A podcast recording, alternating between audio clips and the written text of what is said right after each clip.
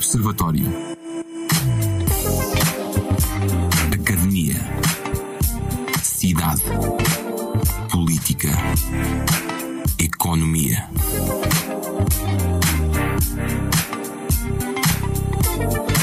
Toda a atualidade analisada ao telescópio na RUC.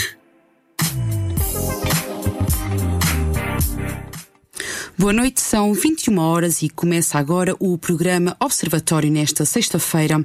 Ao longo da próxima hora vai estar na companhia de Inês Moraes, Pedro Andrade e Caroline Ramos nos estúdios da Rádio Universidade de Coimbra.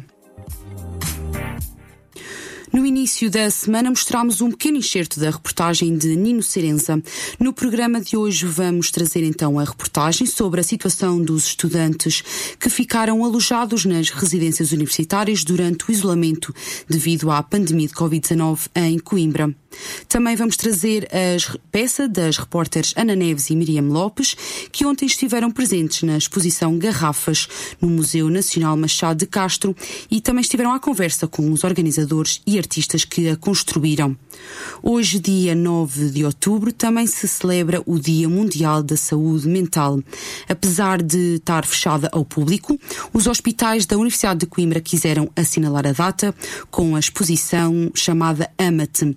Caroline Ramos teve a oportunidade de visitar a exposição e de conversar com as enfermeiras por trás da exposição fotográfica que mostra alguns pacientes da ala psiquiátrica. Vamos ainda ouvir algumas declarações de Paula Santana, docente da Faculdade de Letras, que apresentou hoje em Assembleia Municipal um estudo sobre a estratégia municipal da saúde. Ainda na segunda parte do programa de hoje, vamos ter em estúdio como convidado Miguel Franco, secretário secretário-geral do Conselho Desportivo da Associação Académica de Coimbra. Então, seja bem-vindo ao programa Observatório de hoje. Começamos com o programa de, desta sexta-feira com a reportagem feita por Nino Serenza sobre a situação dos estudantes que foram obrigados a ficar nas residências universitárias durante a quarentena em Coimbra.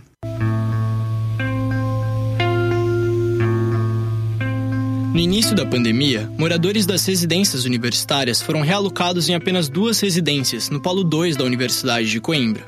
Os moradores tiveram de retirar seus pertences com rapidez, sem saber quando poderiam retornar às casas. Alguns residentes, como João Vitor Albernaz, estudante de Direito, preferiram buscar outras alternativas, com receio da aglomeração de residentes no Polo 2. A minha residência, como é a do Polo da Saúde, então tem muitos estudantes de medicina. Lembro que estava no meu quarto, então chegou um, um, um, rapaz que faz medicina e me perguntou: e aí, o que, que você vai fazer? Porque eu não quero sair daqui. Porque nós, no final de contas, compartilhávamos da mesma ideia. Ir para o Polo 2 é levar diferentes pessoas de diferentes procedências da cidade para o mesmo local. João Vitor teve de recorrer à ajuda de amigos para conseguir um local seguro para viver. O estudante de direito ficou então numa situação delicada e chateou-se ao descobrir que cerca de 20 pessoas ainda residiam no Polo 3. Hora nenhuma eu questionei a decisão do, Sasu, do Sasuke de fechar a residência do Polo 3. Se eles achavam que era o melhor a fazer, amém, então, pronto, eu, eu ia sair. O meu questionamento era, ali era: o porquê que a minha residência ainda está aberta e o porquê que eu, como residente, contratante do serviço, não fui comunicado de que ela estava aberta. Porque se eu soubesse que a minha casa estava aberta, era o primeiro lugar para onde eu iria querer voltar. A situação piorou quando João Vitor Albernaz descobriu que outros colegas conseguiram retornar à residência do Polo 3, enquanto o SASUC, Serviços de Ação Social da Universidade de Coimbra, órgão responsável pelas residências, negava suas tentativas de retorno.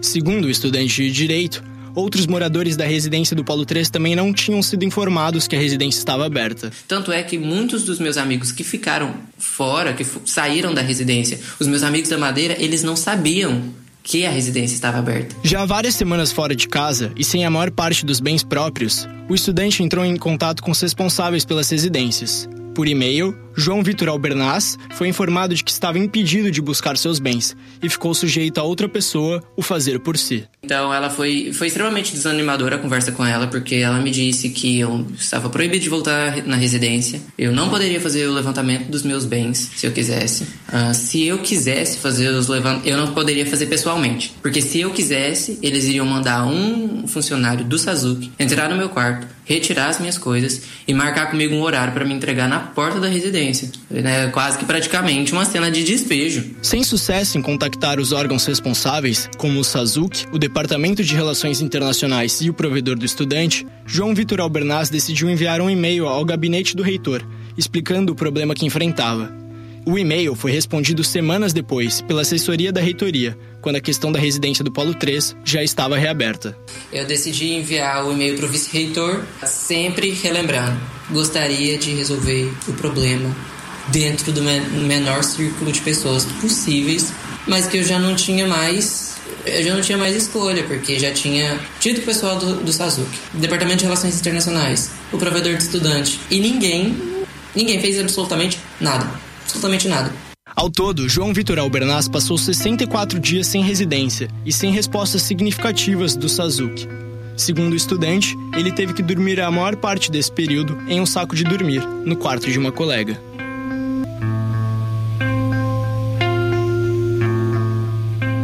Outro estudante, que aqui chamaremos de Maria, pois não autorizou revelar sua identidade, também relatou ter diversos problemas com o Sazuki.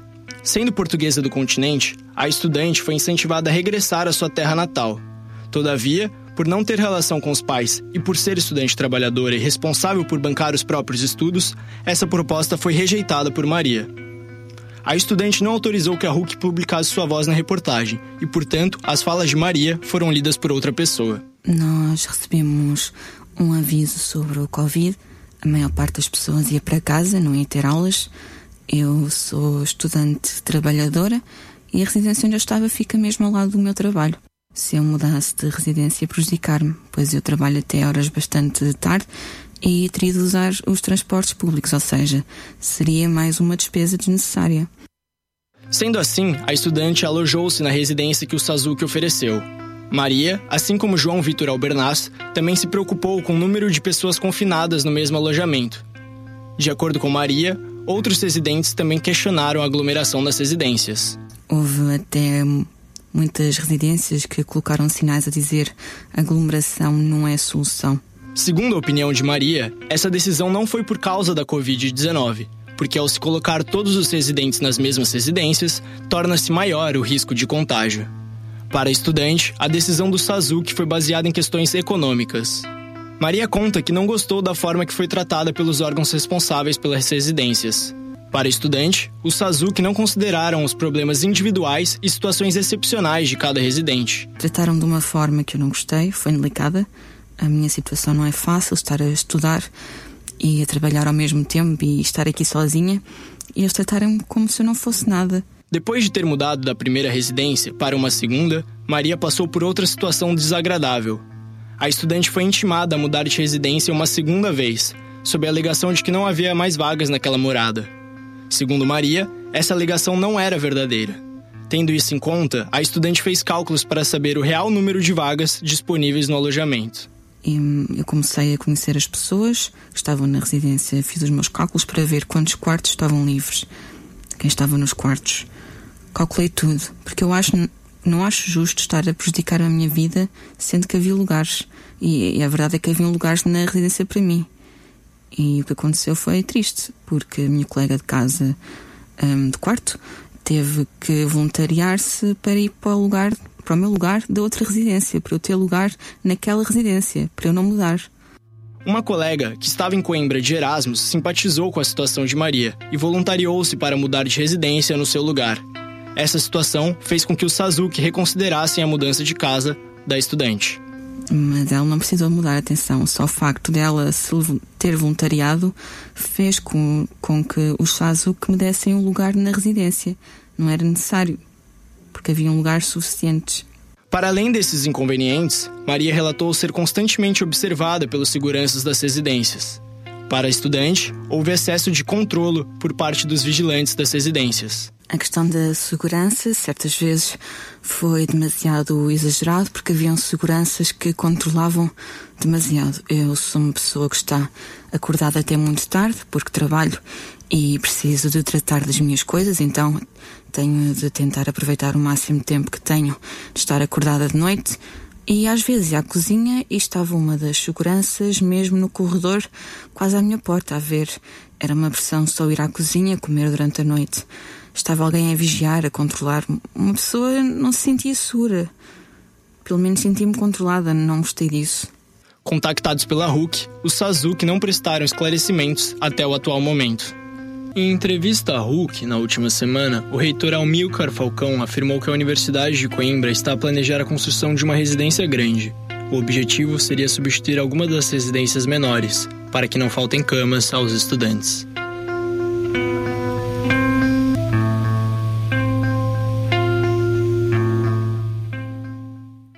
trabalho do Nino Sirenza vai estar disponível na, no site RUC.pt e nas plataformas de áudio. Hoje, dia 9 de outubro, celebra-se então o Dia Mundial da Saúde Mental. O município de de Coimbra e a Associação de Psicologia e Desenvolvimento Comunitário celebraram a assinatura do projeto Vamos Falar. A campanha, pensada e desenvolvida pela Associação de Psicologia e pela Direção-Geral da Saúde a nível nacional, pretende chamar a atenção para a prevenção, ajuda e desmistificação da saúde mental na população. Os hospitais da Universidade de Coimbra também quiseram marcar a data de forma especial, apesar da situação de pandemia. A exposição Amate esteve em exibição no átrio da entrada do hospital, mas fechada ao público durante o dia de hoje. Caroline Ramos, repórter da RUC, esteve presente e teve a oportunidade de falar com a enfermeira Irina Pires, uma das organizadoras da exposição fotográfica. É, qual é o principal objetivo da ação que está sendo realizada aqui hoje? Uh, este, o principal objetivo uh, aqui está a se desenvolver uma um, exposição de fotografias uh, que faz uma envolvência da reportagem fotográfica com a autoestima das pessoas. Isto está inserido no enquadramento de, do Dia Mundial da Saúde Mental é uma experiência que eu, como enfermeira e fotógrafa, cheguei à conclusão que seria um tema uh, interessante de investigar e de aprofundar. E uh, acabei, acabámos por decidir uh, lançar o início do projeto Amate com esta exposição em que retratam uh, 16, estão, está composta por 16 uh, expositores.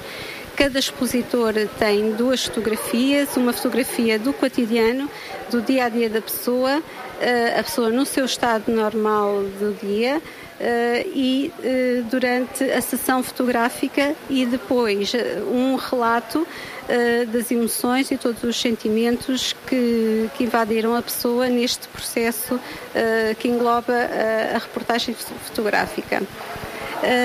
O, o, projeto chama-se AMAT precisamente porque é para ajudar a valorizar as pessoas, dar visibilidade, uh, no fundo, uh, à importância da promoção da saúde mental uh, e na comunidade, acima de tudo, é isso.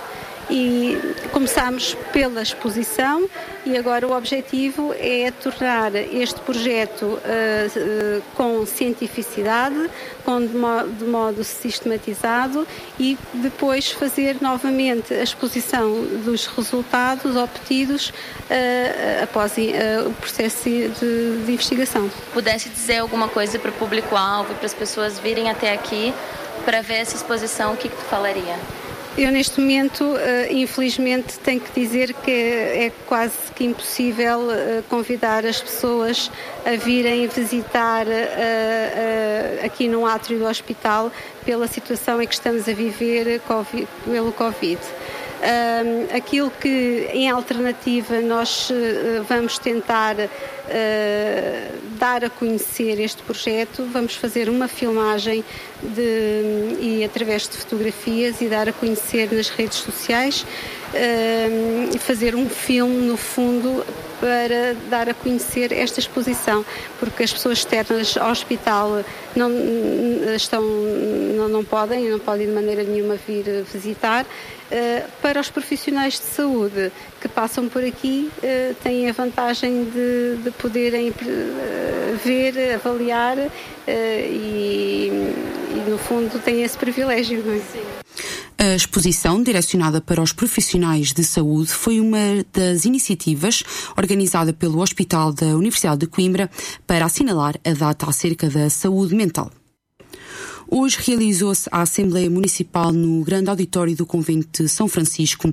Diana Rodrigues esteve presente e traz-nos algumas declarações. Centro da Faculdade de Letras da Universidade de Coimbra, Paula Santana, hoje na Assembleia Municipal de Coimbra, onde apresentou um estudo sobre a Estratégia Municipal de Saúde. O documento tem como objetivo compreender as dificuldades no acesso à saúde das populações. O que nós pretendemos é olhar para os resultados em saúde, ou seja, para as doenças, mas perceber que onde se vive é determinante, é condicionador da nossa saúde. Portanto, territórios saudáveis promovem ou trazem têm consequências na saúde das pessoas. No inquérito realizado, as comunidades rurais mencionaram que a falta de transportes públicos dificulta as deslocações aos serviços de saúde. Já no meio urbano, a poluição e o ruído são fatores que contribuem para maior stress e ansiedade. Para além disso, no coração de Coimbra, é mais comum a prática de exercício físico e há maior interesse por atividades culturais. Assim, Paula Santana conclui que as desigualdades são reais, contudo, devem ser combatidas de modo a promover a qualidade de vida de toda a população de Coimbra. Reduzir as desigualdades, as desigualdades que são consequência dos locais onde as pessoas nascem, vivem, trabalham, envelhecem e acabam por morrer e que essas condições são sociais, económicas, ambientais e têm impactos na saúde e, de facto, muitas vezes são desigualdades injustas e evitáveis. À luz do estudo da geógrafa, as condições de vida de cada um influenciam o acesso a cuidados de saúde. A peça completa pode ser lida e ouvida no site RUC.pt. Ontem, as repórteres Ana, Leve, Ana Neves, aliás, e Miriam Lopes estiveram presentes na exposição Garrafas no Museu Nacional Machado de Castro. Tiveram a oportunidade de conversar um pouco com os organizadores e artistas que a construíram. É, qual é o principal objetivo da ação que está sendo realizada aqui hoje? O que seria do vinho se não existissem as garrafas? E são precisamente as garrafas que dão nome e contam a história da exposição de desenhos da autoria de Augusto Batista, inaugurada ontem no Museu Nacional Machado Castro. Uma exposição que nasce da vida, das relações, nos desafiam a ser criativos e a comunicar. E aqui, uh, verdadeiramente importante é comunicar, não é? E. E de um, modo simples. Uh, e se há mensagem que, que, esteja ali contida, é essa, é a de que todos, não é? Somos capazes de, de comunicar, mesmo quando dizemos, epá, não, não tenho jeito para o desenho o ator Rui Damasceno deu voz aos textos do artista, que foram lidos durante a inauguração no pátio do museu. Em entrevista à RUC, o ator contou que recebeu este convite com prazer. Para mim foi um prazer, por duas razões. Primeiro, a, Margarida, que também já fiz pelo menos, sei lá, uns três ou já nem me lembro, uns dois ou três trabalhos com ela, do teatro, coisas que ela produziu. E depois porque é o Augusto, não é? Uma pessoa, um companheiro, dois, dois companheiros, a, Margarida e o Augusto, duas pessoas extraordinárias que, pronto, tive a sorte de, trabalhar hoje aqui. Garrafa está integrada na terceira edição de O Mundo do Vinho 2020, projeto da autoria de Margarida Mendes Silva, que revelou à RUC o que podemos esperar desta exposição. Encontrar sarcasmo, vão encontrar humor, vão encontrar inquietação, vão encontrar alegria, vão encontrar interrogação e num traço muito, muito interessante, muito cativante. Os desenhos vão estar em exibição até dia 1 de novembro, na sala António Augusto Gonçalves, de terça a domingo, das 10 às 18 horas. A entrada é livre, condicionada à lotação da sala. João Ferreira, candidato do PCP à presidência da República, esteve hoje em Coimbra numa, numa visita às instalações da Associação ERGT. O candidato teve oportunidade de estar presente numa ação de esclarecimento da associação que ajuda mulheres a saírem da prostituição. João Ferreira prestou algumas declarações à RUC com Isabela Simões. Foi um, encontro muito interessante, que nos permitiu conhecer de perto a intervenção social desta organização, da ERGT, conhecer a experiência delas e afirmar ao mesmo tempo aquilo que nós consideramos ser um, um valor e um objetivo central desta candidatura eh, que é, eh, tive a ocasião de o dizer no, no, no, encontro que tivemos, a necessidade de estreitarmos um fosso que hoje existe entre o que está na lei, em particular na Constituição, no que toca aos direitos das mulheres, eh, no que toca à necessidade de promover a igualdade entre homens e mulheres, de pôr fim a um conjunto de discriminações e até de violências que hoje pesam sobre as mulheres, e aquilo que é a vida de muitas mulheres. Ou seja, há hoje um fosso entre a lei, a Constituição e a vida que é necessário estreitar, que é necessário colmatar. Eh, as mulheres continuam a ser vítimas de um conjunto de discriminações, de, de, violências na sociedade, no trabalho, na família, sendo que muitas dessas discriminações e violências acabam por as empurrar para situações de vulnerabilidade extrema, eh, até perante uh, situações de, de, de violência extrema, como é o caso da prostituição, ou exploração na prostituição. Eh, conhecendo melhor uh, a realidade sobre a qual intervêm organizações como a ERGT, uh, percebemos melhor também o que temos de fazer para combater esta realidade e para a transformar. É significativo que, quando perguntamos o que podemos fazer para pôr estas mulheres a salvo desta forma extrema de, de violência a que estão sujeitas, surgem três palavrinhas na, na resposta de imediato. Precisamos de emprego, emprego com direitos, emprego estável com direitos, saúde e educação. Ora, uh, poderia acrescentar mais duas ou três coisas, mas é, é, é, esclarecedor e é sintomático que estas três palavrinhas apareçam como essenciais para uh, uh, combater todo um conjunto de, de, de, de, discriminações e de violências que se abatem sobre estas mulheres. em relação a esta temática, uh, porquê que o PCP entendeu trazê-la para a discussão uh, neste momento? Algum, algum acontecimento algo que, que, tenha ocorrido e que tenha despoltado uma necessidade maior de um debate na, na sociedade portuguesa? Porque, no fundo, é isso que um candidato à presidência da República faz é debater muitos dos temas que, que entende uhum. têm que ser debatidos? Eu, eu eh, não, não falo neste, neste momento em nome do PCP, falo enquanto candidato à presidência da República, foi nessa qualidade que aqui vim e que pedi este, este encontro com, com a organização ERGT. Eh, eu, eu fiz questão de afirmar, no momento da apresentação da candidatura, que um dos valores centrais desta candidatura é a luta pela igualdade entre homens e mulheres e o combate a todas as formas de discriminação, eh, particularmente as discriminações que pesam sobre as mulheres hoje, no trabalho, eh, na vida social em geral, eh, na família. São as mulheres estão entre aquelas, eh, estão entre os trabalhadores mais afetados pela precariedade laboral. A precariedade laboral afeta sobretudo mulheres e jovens. Têm em média salários mais baixos do que os homens. Estão expostas a maiores dificuldades no plano da, da, da compatibilização entre vida profissional e vida familiar. E, e, e essas discriminações, essas desigualdades que hoje pesam sobre as mulheres, a necessidade de as combater é um valor central desta candidatura.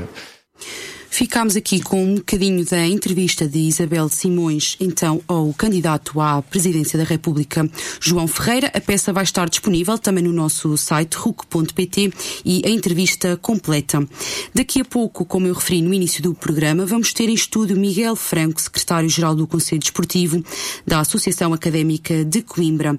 Mas antes vamos ouvir uma entrevista feita por Pedro Andrade, que foi há pouco falar com o treinador da equipa de futebol feminino, que tem o seu primeiro jogo no próximo domingo O treinador deste novo projeto da secção de futebol, uma equipa feminina. É a primeira vez que temos uma equipa de futebol feminino uh, na académica. Como é que está a lidar com este novo desafio? Uh, está a correr bem, está a correr bem. Estamos a construir ainda o plantel. Começámos já há um mês atrás, não é? Uh, vai já começar a taça este fim de semana, mas até está a correr melhor do que as expectativas. Uh, estamos a ter muita afluência. é pena algumas terem chegado só há uma semana ou duas, portanto, estamos no começo de um processo que esperemos que corra bem. Um, podia já agora fazer assim um raio-x ao, ao, plantel? É assim, nós temos basicamente uh, dois níveis.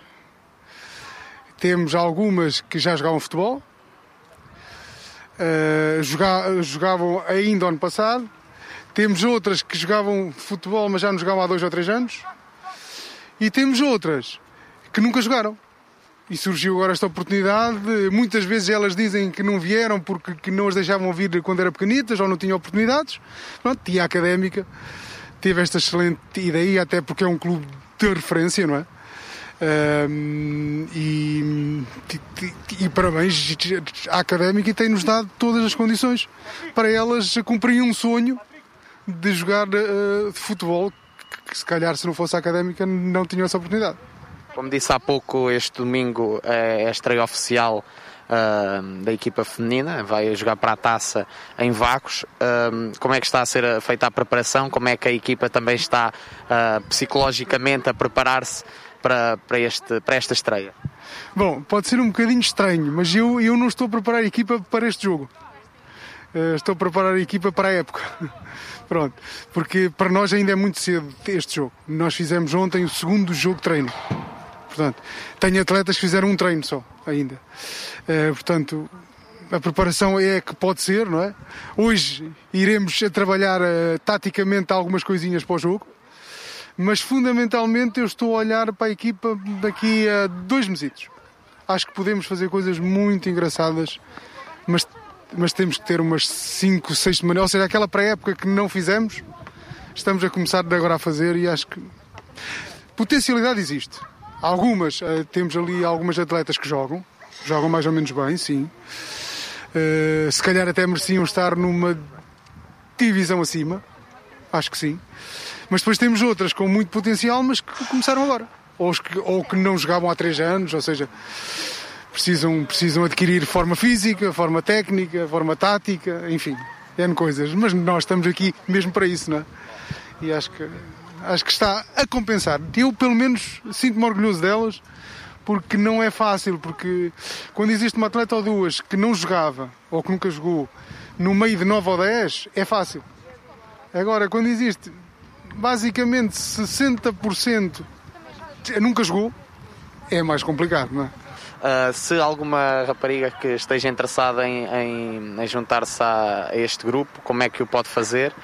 Uh, ainda Sim. estão a aceitar pessoas? Como é que está a correr isso? Sim, uh, ora bem, eu penso que o bom, o fantástico deste projeto e que nos dif, uh, difere um pouco de muitos é que nós não estamos à procura de atletas para o plantel. Nós aceitamos todas as atletas, quer joguem futebol, quer tenham jogado, quer nunca tenham jogado. Nós quase que estamos a. Como é que costuma a dizer, estamos a ajudar a realizar um sonho de miúdas que para nós, homens, é natural, mas que não era bem assim há uns anos, não é? Pronto. Uh, e então, uh, qualquer atleta que queira vir, basta aparecer à terça-feira, uh, por volta das 9 horas, 9 menos um quarto, 9 horas, ou à sexta, às 8. Às 8 horas. Basta aparecer, se quiser, eh, no Facebook tem lá o contacto do Mr. Viterbo, pode, pode contactar. Mas se não quiser, basta aparecer. Basta aparecer então no, no estádio universitário. Uma ou duas aqui hoje, novas, que eu não conheço. Hum. Uma já jogava futebol, portanto espero, espero que venha mesmo é madeirense, veio estudar para Coimbra e, portanto, vem começar hoje os treinos. Às tantas fazia-nos falta este fim de semana, mas, mas só para a pro... Pronto, agora temos exames médicos, temos outras coisas, não é? É lá fazer. Assim como vêm de outros clubes, mas também temos casos uh, que nunca jogaram e que vêm estudar para Coimbra ou, ou que são de Coimbra e basta aparecer. E aqui ficou um bocadinho da entrevista ao treinador da equipa de futebol feminino da Associação Académica de Coimbra. Já temos em estúdio connosco o Miguel Franco, secretário-geral do Conselho Desportivo da Associação Académica de Coimbra. Bem-vindo, Miguel. Obrigado por teres aceitado o nosso, o nosso convite. Boa noite, é um prazer. Um, queria começar, talvez, uh, por das piores, uh, piores situações, que é a situação de pandemia, que foi um, um grande impedimento uh, na, na, realização das atividades esportivas, por, por a maioria dos esportes claro. ser de grande contacto. Uh, queria que falasse então um bocadinho sobre quais é que foram os principais problemas das secções desportivas devido à, à, paragem, como é que foi essa, como é que foi a, a gestão feita pelas equipas um, e como é que agora está a ser este arranque, uh, não vou dizer de nova época, mas Sim. é um bocadinho porque houve um, um intervalo. Bem, um, antes de mais também obrigado pelo convite e é sempre importante também conseguir partilhar um pouco daquilo que tem sido uh, a dificuldade das secções e também como é que nós, enquanto secções esportivas e o mundo em geral na área do desporto, tem tentado ultrapassar um, esta fase. Portanto, nós podemos ver aqui em duas fases, em dois momentos, que é o, o, primeiro momento, que é quando há o lockdown total, e portanto, aí obviamente não, não, não havia nada, não havia atividade nenhuma, e depois, quando se começa a retomar algumas um, atividades comerciais, portanto, quando o país começa aos poucos a abrir, a verdade é que o desporto mesmo assim ficou um pouco para trás. E portanto, um, logo uh, de início, quando se começou a abrir outro tipo de, de, de atividades no país, o desporto continuou a ser uma questão um, que ficou muito prejudicada e, portanto, que não se olhou como se via e não havia qualquer tipo de, de atividade, ou seja, as federações não tinham um, autorização para conseguir perseguir aquilo que são as suas, as suas competições e, obviamente, os clubes também uh, não treinavam. Quando não treinamos, obviamente que uma das fontes importantes de receita acaba por ser a formação e acaba por ser um, o dinheiro que vem da formação. Uh, a Académica é um clube que historicamente sempre teve uma matriz de ter uh, uma matriz inclusiva, portanto trazer a si todos os jovens, uh, meninos, meninas, homens, mulheres, e portanto a parte formativa é muito importante e essa parou totalmente. Depois, aos poucos, aí sim, algumas federações foram retomando aquilo que é a competição e começámos a ver, e aí já temos bons resultados, na parte da competição um, sénior, ela acontecer. O que é que acontece? Acontece que a formação em algumas modalidades ainda não existe. E como eu dizia há pouco, a formação é a parte principal de receita uh, de qualquer clube, e portanto, aqui falando nós enquanto académica, é uma das partes principais e fundamentais.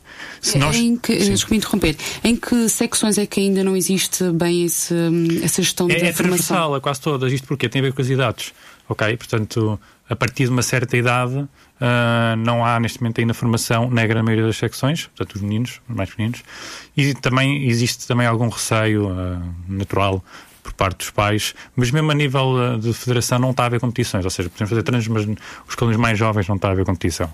E portanto, depois depende um bocadinho de realidade realidade, mas há uma idade aí sim onde já se começa a haver competição e treino. O problema é exatamente que essas idades onde já há competição normalmente já não têm receita, só têm despesa e, portanto, os clubes estão a ter despesa, mas não, ter, não estão a ter receita. E, obviamente, que isso uh, dificulta muito as coisas. Um, não obstante, obviamente, estamos a conseguir alguns resultados e, portanto, é conhecido equipas que foram para a primeira divisão, como o basquetebol, equipas que foram para a segunda, como o handball. Um, isto é coletivo, individual, e, portanto, e os, os objetivos perseguem como conseguimos. Devemos ver é até quando é que conseguimos uh, manter este tipo de, de registro de despesa sem receita e que apoio é que podemos ter nesse sentido. Uh, que secções é que, hum, logo à partida, o país, uh, como referiu, abriu em junho, uhum. se não estou em erro?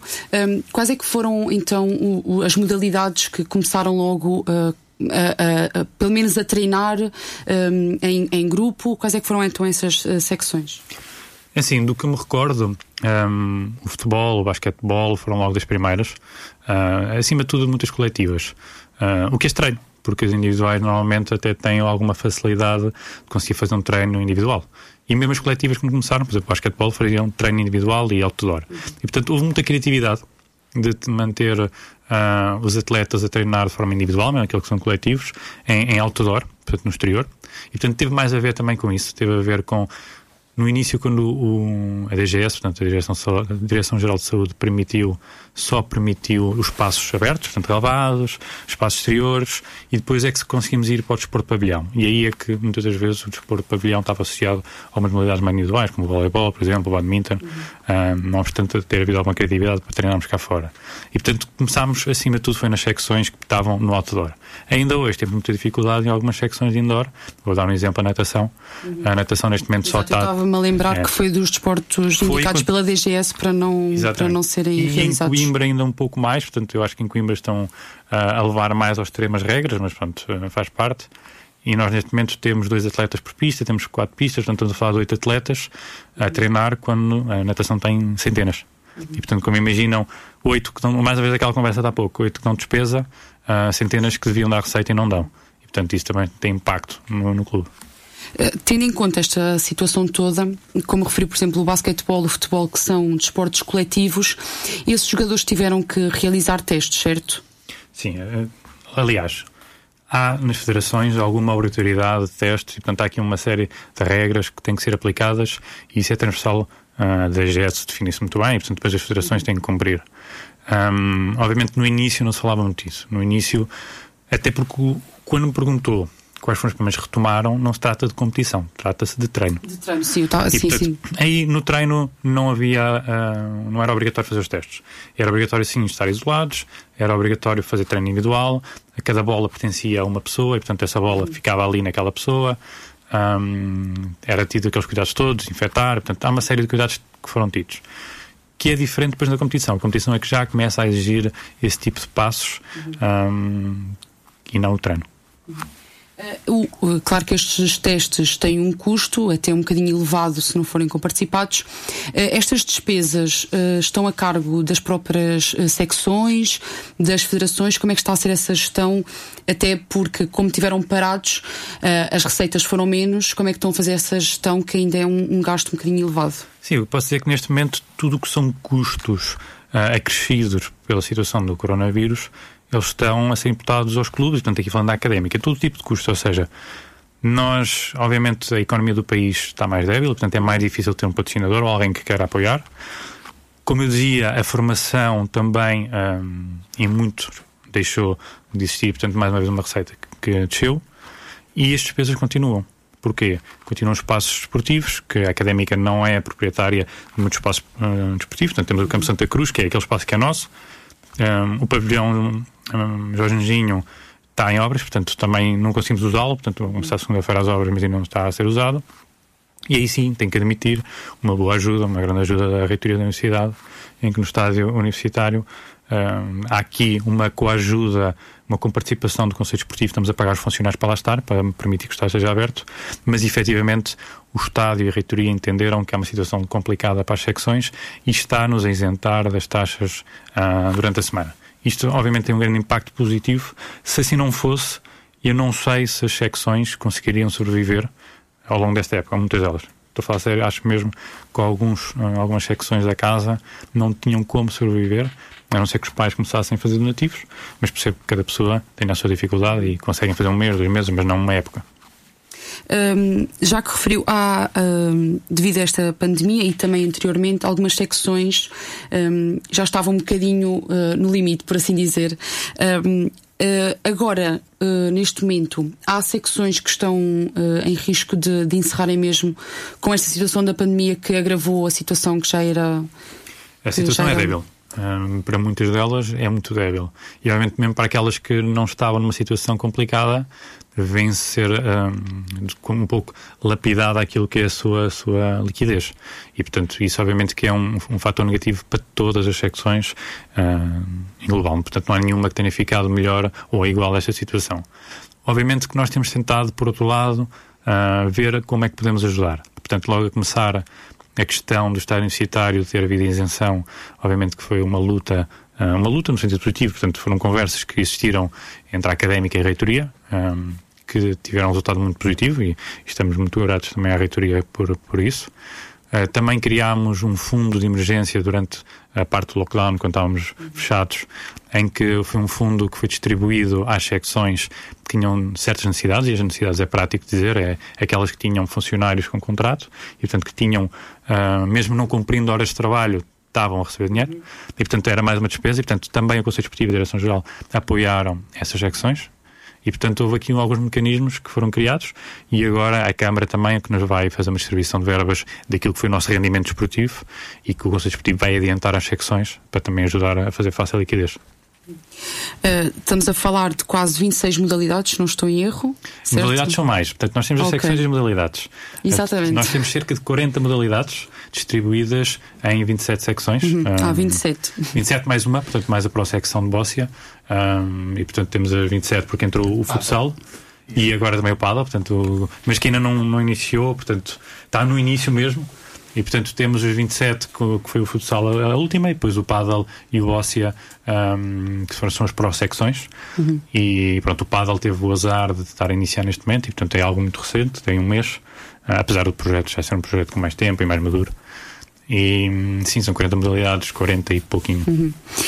Estava uhum. uh, a perguntar porque uh, a modalidade de futsal passou há pouco tempo para, para a secção. Uhum. Um, eh, como é que também foi uma nova, uma nova secção a lidar com esta, com esta situação, sendo que também é uma das modalidades um bocadinho mais praticadas em Portugal no geral? Sim, assim, o futsal e a direção do futsal têm feito um, um grande trabalho e também por isso é que nós fizemos a passagem para a secção a secção. Normalmente, historicamente, mas também segundo os estatutos, hum, esta transição de pró-secção a secção vai de um a dois anos e, portanto, normalmente, historicamente, até tentamos aos dois anos, mas a verdade é que a pró-secção, passado um ano, passou a secção. Isto também é fruto do trabalho que conseguiram, também porque já existia um histórico, é importante dizer que o futsal não surgiu enquanto pró-secção na, na, académica, ele já tinha existido antes no AF, depois transitou como pró-secção, depois foi para a direção-geral, depois foi para a secção de futebol e depois voltou para a secção, portanto, não tinha só um ano de casa, em boa verdade tinha vários anos de casa, mas, de qualquer das formas, fruto do bom trabalho que tem, Uh, e posso dizer que tive uma reunião há pouco tempo com a direção de futsal, ainda a semana passada, uh, e eles têm uma situação financeira muito, muito estável. E, portanto, inclusivamente tinham heranças de algumas um, eh, dívidas, é normal. À, à própria Associação Futebol Coimbra está, tanto quanto sei, tudo pago e, portanto, as coisas estão em dia. Portanto, é uma secção com a situação valorizada, mas, obviamente, como todas as outras, se não há formação, há menos receita, é a mesma conversa. Não há formação, há menos receita, só há despesa e, portanto, complica. Sobre essa questão da, vida, da, da dívida, aliás, eh, não posso deixar de perguntar sobre a dívida da Associação da Direção-Geral da Associação Académica de Coimbra eh, ao Conselho Desportivo. Eh, para este programa nós tentámos aceder ao relatório anual de contas, pelo menos do ano passado, mas não está disponível no site. Então queria perguntar como é que está essa situação, em que valores é que estamos a falar e em que pontos é que isso dificulta muito o desenvolvimento de novas secções, um, ajudar estas novas secções que estão a entrar? Como é que, como é, que é gerir essa, essa questão? Bom, isso é uma questão que é uma questão difícil no seio da académica. Isto porque é uma dívida e é dinheiro que faz muita falta às secções, dinheiro que é das secções por mérito, portanto o conceito esportivo aqui funciona só como o transporte, vá, digamos assim, do dinheiro, e portanto uhum. o dinheiro não pertence ao conceito esportivo, pertence às secções, o conceito esportivo obviamente que o recebe e o, e o distribui consoante o mérito das secções, e é uma verba que é muito avultada, é, só para ter noção, com aquela verba a académica podia iniciar os seus planos terem mais um pavilhão próprio, portanto... Só Mas estamos perceber, a falar mais ou menos em que valores? Estamos a falar de mais de duas centenas de milhares de euros, e portanto estamos a falar de muito dinheiro que está nos relatórios, e portanto Uh, não é um tema que seja propriamente segredo. Não, não é. Ah, sim. Eu fiz a questão porque é Exatamente. é amplamente discutido em todas as magnas. Exatamente. Porque a dívida da Direção-Geral tem ouvir sempre... a RUC e, portanto, apesar da magna ser restrita à Sociedade Associação Académica de Coimbra uh, e também às sócios das secções que não podem votar, mas podem existir, uhum. qualquer das formas, quem ouve a RUC uh, e quem lê a Cabra tem acesso à mesma informação Exatamente. e, portanto, isto é público. E, portanto, é uma, uma verba que é muito significativa. Seria significativa em qualquer organização, mas na académica ainda mais.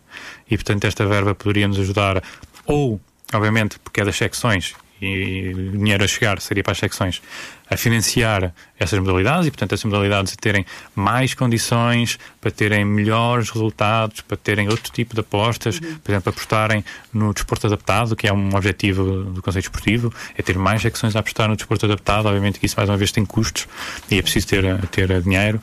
Uh, por outro lado, se essa verba chegar, Uh, nós reunimos com as secções e dizermos temos aqui um bolo, vamos todos abdicar de algum dinheiro para as secções, mas construir património. Portanto, uhum é património que ficava, é património que, que podemos lutar por ele e obviamente são negociações que estamos a ter com a Direção-Geral. A Direção-Geral também não paga, não é porque não quer. A Direção-Geral neste momento não está a conseguir pagar porque não consegue. Portanto, uhum. também tem os seus funcionários, tem as suas despesas e, portanto, nós também somos sensíveis a essa questão e todos nós estamos aqui na RUC, aqui no edifício sede, todos os dias entramos e passamos na portaria, vemos os funcionários e passamos na, na tesouraria, vemos os funcionários e, portanto, também entendemos que há aqui uma, uma realidade que não pode ser chegar eh, e tirar e, portanto, uhum. temos que ter equilíbrio. Falávamos há pouco da, da, da, Associação Académica ter mais de 40 modalidades. Uh, também falou agora do, do, projeto que há para a construção do novo pavilhão. Eu pergunto se, se, se, os espaços que há atualmente para a prática desportiva são suficientes para as secções e o que é que está a ser feito para, para melhorar essa situação. Olha, suficientes eu acho que nunca serão. Por mais espaços que vamos ter, significa que conseguimos crescer e eu diria que nenhum clube consegue dizer que os espaços são suficientes, e não é mais um clube com 40 modalidades. Um, obviamente que nós temos aqui algumas dificuldades. A primeira é a dificuldade em termos falta de espaços desportivos e, portanto, queremos ter mais escalões, mais atletas e depois também da receita da formação uhum. e não conseguimos encaixá-los e às vezes temos que pôr muitos meninos juntos uns com os outros. Obviamente, depois a parte uh, sénior normalmente tem mais espaço e tem mais condições. Uh, mas depois também há aqui outra questão. Aliás, ainda há mais duas questões. Uma é o facto de nós, como não somos donos do nosso próprio espaço, vou dar exemplo, o Estado Universitário por melhores relações que nós tínhamos com a universidade, aquele espaço não é nosso. Se eu quiser organizar uma festa, uma febrada, um, fazer um torneio até, um torneio privado, tenho algumas complexidades, porque primeiro tenho sempre uma faculdade, depois tenho que ter autorizações, estou restrito a horários, estou restrito ao consumo ou não de comida, porque depois eh, também há, há concessões de comida. Portanto, há aqui uma série de questões e nós não conseguimos dinamizar os, os passos. Não podemos dar naming ao pavilhão, não podemos pôr faixas, tínhamos que pôr e tirar, que é uma trabalheira. Há aqui muitas questões que também limitam a atividade académica e, finalmente, aquilo que nós pagamos, por exemplo, ao Estado Universitário, não interessa se é muito ou pouco, aquilo que nós pagamos ao Estado Universitário em três anos, dava para a académica construir um pavilhão. E, portanto, a cada três anos nós perdemos um pavilhão. É um bocadinho como aquela história de devemos arrendar uma casa ou comprar uma casa e, portanto, uh, nós todos os dias pagamos uma renda, mas depois vamos embora um dia e todo o dinheiro foi embora. Se comprássemos, pronto, tínhamos ali um património. Uh, e é um pouco isso, é, nós estamos a pagar, uh, não interessa se é muito ou pouco, mais uma vez, mas a cada três anos, quatro no máximo, podíamos estar a construir pavilhões, pavilhões com várias, várias uh, condições para várias secções e que se um dia a académica tivesse dificuldades estava ali um património que podia um, pronto, usar para, para salvaguardar qualquer questão que surgisse. E portanto isso também é um problema. Uh, falou agora do, dos custos do estádio universitário. Disse há pouco que a reitoria tem comparticipado essas taxas durante este período de, de, Covid. Até que ponto é que haverá uma abertura para continuar a comparticipar essas mesmas taxas no futuro? Esse, obviamente, é o nosso desejo, até porque neste momento o que está previsto é até final do ano haver, de certa forma, esta comparticipação, este apoio.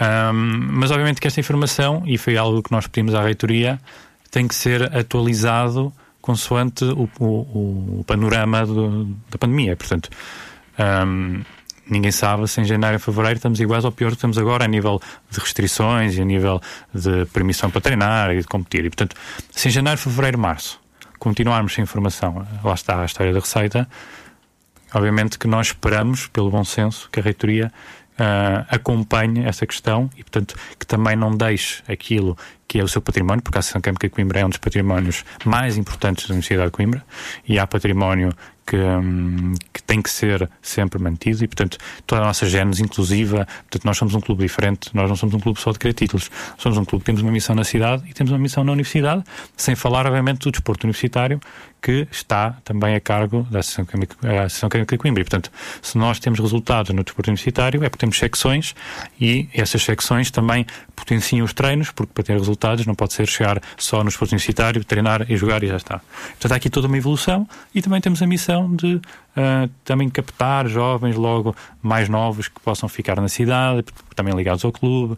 Há aqui uma série de questões, sem falar, obviamente, que o desporto é sempre uma atividade de inclusão, é, faz bem às pessoas enquanto formação um, e nós tentamos sempre ser um clube muito barato para que qualquer jovem possa praticar um desporto e que o tema financeiro não seja a restrição. Uhum. Um, falou que nestas uh, nas secções é importante que haja uma formação desde crianças. Uh, neste caso teriam que ser pessoas já ligadas à cidade de Coimbra. Um, será que está, uh, vou fazer a, a questão, uh, se há alguma falha na captação de estudantes, como também somos muito conhecidos por uma cidade, temos uma universidade gigante, haver assim um, um, esforço maior para a captação dos estudantes, porque apesar de tudo, hum, as secções desportivas ainda são um bocadinho longe dos estudantes, por assim dizer, um, como é que. Se isso poderia ser uma ideia um bocadinho mais. Não, vejamos. Eu, eu, acho que é importante as pessoas também entenderem que o que é a diferença entre a competição e o que é a diferença entre o desporto de lazer. E é óbvio que nós também aqui temos que fazer uma clara separação. Ou seja, nós sempre tivemos os dias abertos e temos os dias abertos. Sempre que alguém com qualquer idade quer praticar, por exemplo, o futebol ou o basquetebol, uhum. pode chegar à secção e tentar treinar um, para ver, obviamente, se está com a capacidade. Estamos a falar de géneros, normalmente com esta idade estamos a falar de géneros, ok? E portanto, agora vamos ser sinceros. Temos uma equipa de basquetebol que está na primeira divisão. E agora temos um jovem que está na faculdade, lembra-se nunca jogou basquetebol na vida, tem, tem 20 anos, e lembra-se, pá, quero jogar basquetebol na académica porque isto é a secção dos estudantes. Ah, obviamente que ele vai chegar lá e não vai acertar uma no cesto. E obviamente que ele vai ficar, por um lado, uh, desmotivado, mas obviamente que uh, não vai ter lugar no, no clube. E portanto também temos que aqui ter esta honestidade de separar aquilo que é competição do desporto de lazer. Uh, obviamente que nós sempre tentamos captar muitos jovens. Agora, há dois trabalhos que podem ser feitos. Um é, obviamente, que o desporto é um trabalho evolutivo, ir aos mais novos, como dizia há pouco, captá-los e mantê-los na cidade, isso também é bom para a universidade e é bom para a cidade.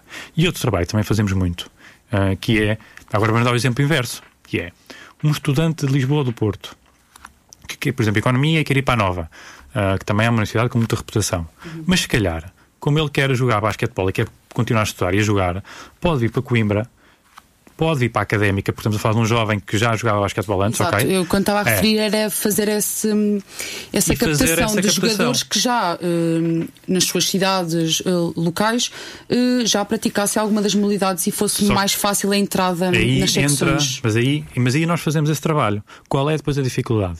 É que entra aqui um bocado, porque depois no fundo é um mercado também, um mercado competitivo. E quando há outras universidades, nomeadamente a norte de Coimbra, em que dão as propinas que dão casa, que é a universidade, não é, não é a académica local, é a universidade, que dá uma série de benefícios.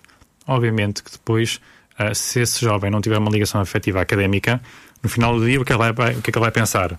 Bem, vou para o Porto ou vou para Braga, por exemplo, e pagam uma renda, pagam-me isto, dão-me uma bolsa, pagam-me estudos e eu ainda faço o que quero, ou vou para Coimbra, uh, vou para a académica, gosto muito da académica, mas o resto está do meu lado. E portanto, obviamente que aí lá está, se não houver, por exemplo, o pai ou o avô que tem sido académica, então haja aqui aquela semente, aí no final do dia é, é mercado. E é essa, difícil. Essa possibilidade ainda está um bocadinho longe da, da realidade académica neste momento. A questão é que não é realidade académica neste caso. Jovens. Neste caso, em que aquilo que é desporto universitário é, pertence à realidade também da universidade, não é do desporto. E, portanto, um, lá está, como acontece nas outras cidades, por mais que a académica tenha em si também uh, alguma tutoria do desporto, que não como em Coimbra, Coimbra é um caso único, mas aqui, obviamente, precisamos da reitoria ou de outros parceiros a dizer: não, nós vamos dar a, bolsa e um parceiro que pode ser no jovem, uma coisa assim do género. E já tem havido conversações com a reitoria para que isso venha a acontecer? Sim, isto é uma conversa antiga, já com, com o anterior reitor e com este reitor, que é muito ligado ao desporto, uh, e portanto, obviamente, o desporto com o Mário Santos. Portanto, tem havido proximidade, não só proximidade, mas também uma visão de competição. Uh, faltava um bocadinho isso, faltava a necessidade de entender o desporto na sua vertente competitiva e dos resultados e também a reputação que isso traz à universidade. Portanto, o desporto traz muita reputação a qualquer universidade e basta ver o modelo norte-americano E portanto não, não é que nós Exatamente, na Europa, eu uh, não é que na Europa vamos conseguir replicá-lo, porque há uma série de diferenças e, e logo a começar hum, nas federações, porque também é importante as federações olharem o desporto universitário diferente. Estamos a falar, há jogos de desporto universitário na América que têm mais eh, adeptos que um Benfica Porto de futebol. Estamos a falar de estádios cheios, aqueles estádios cheíssimos, e portanto e a loucura que é, os bares, a cidade, e toda a gente na cidade está a assistir aos jogos de desporto universitário. Portanto, há aqui uma realidade diferente. Mas fomos ao leste da Europa, portanto, não é preciso ir uma loucura. Fomos ao leste da Europa. No leste também se vive o desporto universitário de uma forma que não se vive eh, em Portugal, em Espanha, nem em França. Portanto, não é só um, um problema de Portugal.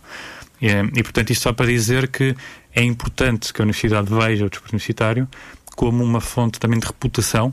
eh, e essa reputação também vai-lhes trazer mais e mais estudantes e, portanto, mais mérito também. Uh, De facto, em Portugal ainda vemos muito ou se ingressa no ensino superior ou então ingressa-se no, no desporto de alta competição, porque muitas vezes é difícil de, de, de ligar as duas coisas. Uh, Estamos quase a terminar o programa. Uh, queria só colocar mais duas perguntas, até um bocadinho de, de futuro do- das secções. Um, temos uh, 27 uh, secções e, portanto, algumas um bocadinho mais ligadas à casa, por assim dizer, e um bocadinho, e outras uh, que são um bocado mais afastadas e independentes. uh, da associação. Um, queria perguntar se qual seria a, possibilidade, por exemplo, um, haver uma ligação melhor uh, dentro da, da casa, da própria casa, por exemplo, até num, num, num facto tão, tão simples como, por exemplo, os equipamentos um, serem um bocadinho mais unificados e não cada um decide uh, o que, o que usar. Eu primeiro tenho que discordar que haja umas mais afastadas e outras menos afastadas. Eu acho que todas sentem eh, aquele, eh, aquele símbolo com muito amor e isso é o que faz também ser académica.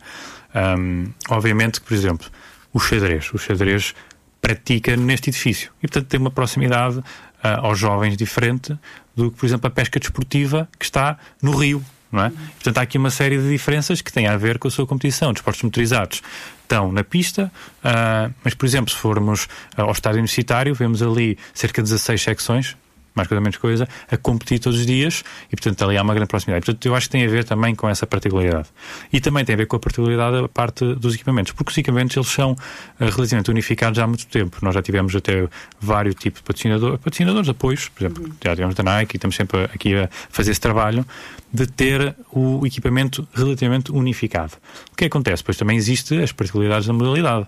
Por exemplo, o equipamento dos esportes náuticos tem uma série de regras a cumprir Ahm, e, obviamente, se compararmos equipamento o equipamento do futebol ou do basquetebol, há diferenças, mas há diferenças que são obrigadas e obrigatórias pelas federações, até inclusivamente onde é que pode ou não pode ter símbolos, onde é que pode ter patrocínios, ahm, que tipo de mangas, tecidos, há ali uma série de coisinhas.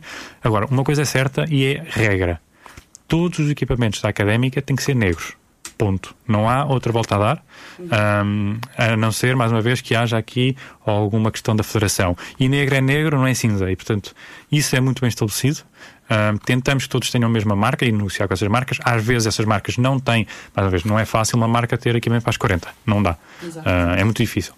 Mas tentamos unificar, tudo preto e que respeite aquilo que são os valores da académica, que estão bem identificados, não só fora da- das linhas, quando é jogo de linhas, pronto, mas fora da competição, porque estamos na, na- na pesca não há linhas. Quer dizer, há a pesca de linhas, mas, mas não ali na, na, na área de jogo. Mas é respeitar dentro e fora. ok? Isso é muito importante. Pronto, então chegamos aqui aos últimos segundos mesmo do programa. Queria então agradecer a presença do, do Miguel aqui nos estúdios da Rádio Universidade de Coimbra. Chegámos então ao fim do programa Observatório de hoje com o Miguel Franco e com a colaboração do Pedro Andrade. O apoio técnico esteve a cargo de Tiago Gama. A informação volta amanhã pelas 10 horas. Tenham uma boa noite.